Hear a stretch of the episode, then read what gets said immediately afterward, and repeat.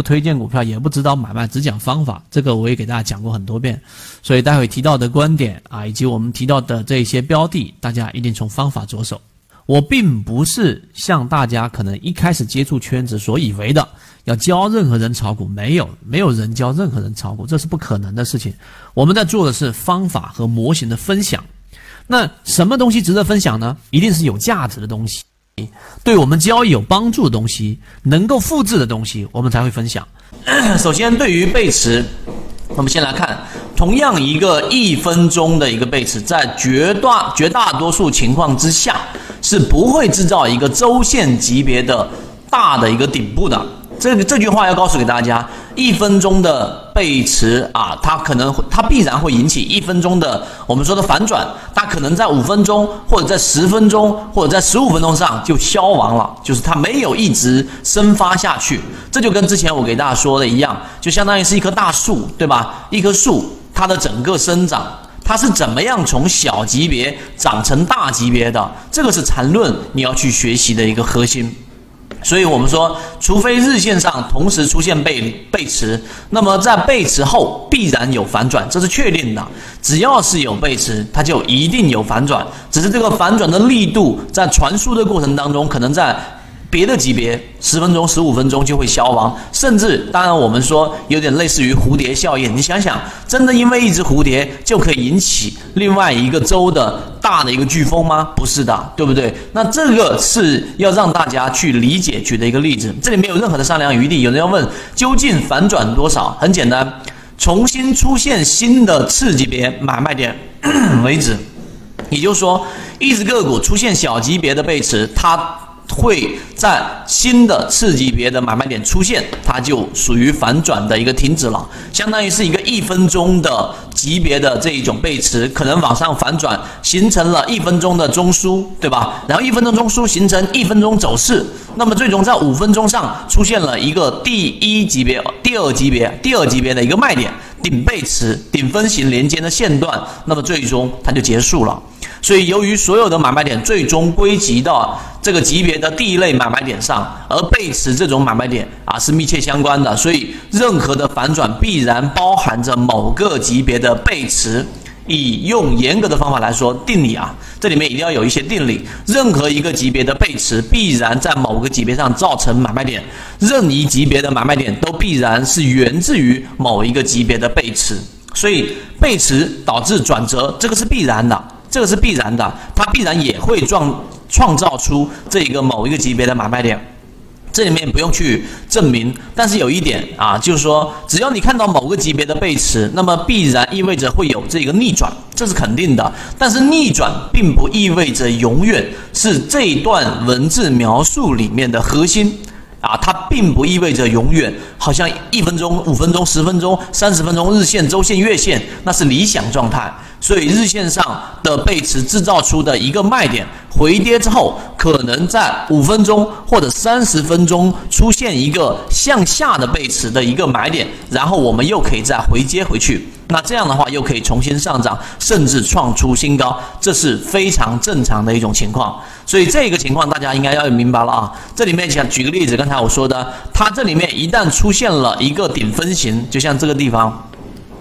它出现了一个顶分型啊，在这个地方上，我们假设这里面有一个中枢，这里面是一个日线的，然后呢，它在上面出现了一个顶分型，对吧？然后出现了一个背驰，这个力度比前者要小了，然后它出现了一个日线上的一个卖点，但是呢，在五分钟级别，它又形成了一个反转，那同样的，我们还要接回去，可能它继续的走它原有日线级别的一个走势，这点要明白，大家在做短差的时候，对于这个概念的理解非常非常的关键。第二个啊，前面一段时间的内容可能呃偏简单一些了。然后呢，这里面有一个要突破的一个难点，什么呢？我们来看，首先 MACD 对于背驰的判断辅助，首先要有两段同向的趋势。MACD 判断背驰，首先要有两段同向的趋势，同向趋势之间一定要有一个盘整或者是反趋势啊。我这里面已经画出来了，这里看到没有？这里是一个我们所说的，好，先把这个地方给稍微去掉。这里面形成一个中枢，这是一个小中枢，看到了没有？这是一个小中枢，这是一个小中枢。这一段我们姑且把它称之为 A 段，这一段我们称之为 B 段，这一段我们把它称之为 C 段啊！你要明白，我帮大家去解读，不然的话你这样子去看你是不理解的。那么 A、C 段中的 B 中枢看到了没有？B、B 这一个中枢。它呢，一定比 A、C 段的中枢级别要大。为什么一定要比它大呢？否则 A、B、C 连成一个大的趋势，就会形成一个大的中枢了。也就是说，B 这个地方这一个趋势啊，它可能是盘整。注意，这里可能是一个盘整，也可能是像这里面画出来的一个反趋势。但这里面形成的中枢，距一定要比 A 和 C 要大。也就是说，这个地方大中枢这里可能是一个我们所说的这一个呃日线级别，但是 A 跟 C 就是六十分钟级别。那为什么这句话是这样子去说呢？如果他们是同级别的，最后的走势就是这样啊，A、B、C，那么他们是不是同样构成了一个我们所说的中枢啦？这个就是一个日线级别的中枢啦。那么在日线级别的中枢上就不存在 MACD 的这一个背驰了。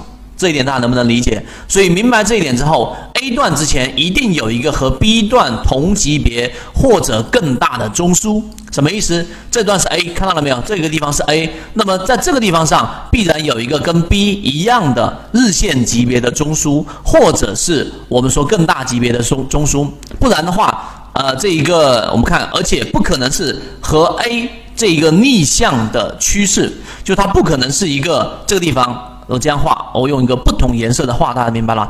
它不可能是这样的一种，和 A 级 A 是这一个这个方向嘛，对吧？向上的，它不可能是一个和 A 逆向的趋势，否则这里三段就会构成一个大中枢。指的是哪里啊？大家认真看啊，这里面画的，这个是 A，这个是 B 啊，这个是 A，这个是 B，这一个如果是一个逆向的，最终这里面是不是形成一个中枢了？所以这里面就会有问题，就不会存在刚才我们所说的对于它中枢的一个判断。所以结论就是这一种 A、B、C，B 是一个大级别，B 并且呢是一个盘整或者是一个反趋势，而在 A 段前面这个地方一定是有一个跟 B 级别。大的或者是相同级别的中枢，只有这一个地方你理解了。好，我们往下走，归纳上述 MACD 判断背驰的前提就是 ABCD 必须要在一个大的趋势里。其中 A 段已经有一个中枢了，而 B 这个大趋势的是另外一个中枢，这一个中枢会把 MACD 的黄白线，也就是 DIF 跟 DEA 线拉回到零轴附近。那么在 C 段走完，注意看，在 C 段类型走完成时，MACD 的柱体面积向上的就这一段 C 段，注意看我圈出来这一段 C 段下面的 MACD 的这个红色柱体面积。啊，这这里的面积，它要比我们所说的这个地方的一个 A 段，这个 A 段所对应的下面的面积应该是这么大，应该是这么大，对吧？它是要有一个明显的一个缩小的。待会我拿例子大家就看得到了，所以这个时候就构成了标准的中枢的一个背驰了。这就是一个标准，就是这个地方 C 段比 A 段的 MACD 柱体面积是要有缩小的。想更深入的了解这个模型，对于自己的交易是不是有启发？可以直接添加我的朋友圈号 MACD 七幺二，邀请你进到我们的圈子里面，会有完整版的视频专栏课程分享给大家。